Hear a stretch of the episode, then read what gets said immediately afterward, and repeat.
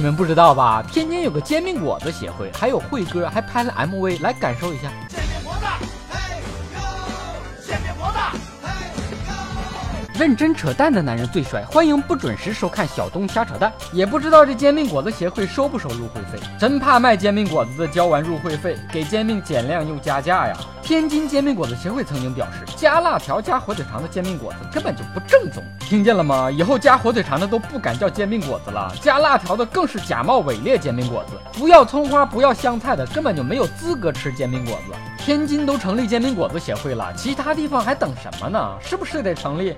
四川麻辣烫协会、成都火锅协会、沙县小吃协会、河南烩面协会、河间驴肉火烧协会、北京烤鸭协会、柳州螺蛳粉协会。山东要不要考虑成立个大煎饼协会，收回天津煎饼果子对煎饼的使用权？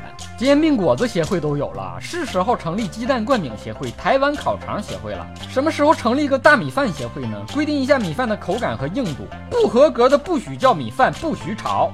这协会那协会的，养了一帮啥也不会的。别协会了，痛快歇会儿吧！你们太累了，你们不累，我们还累呢。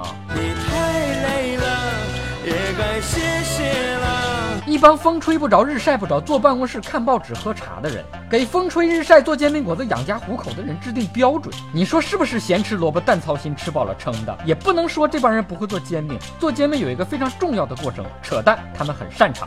这家真是人才！这哎，这扯淡扯淡，是不是搁这来的？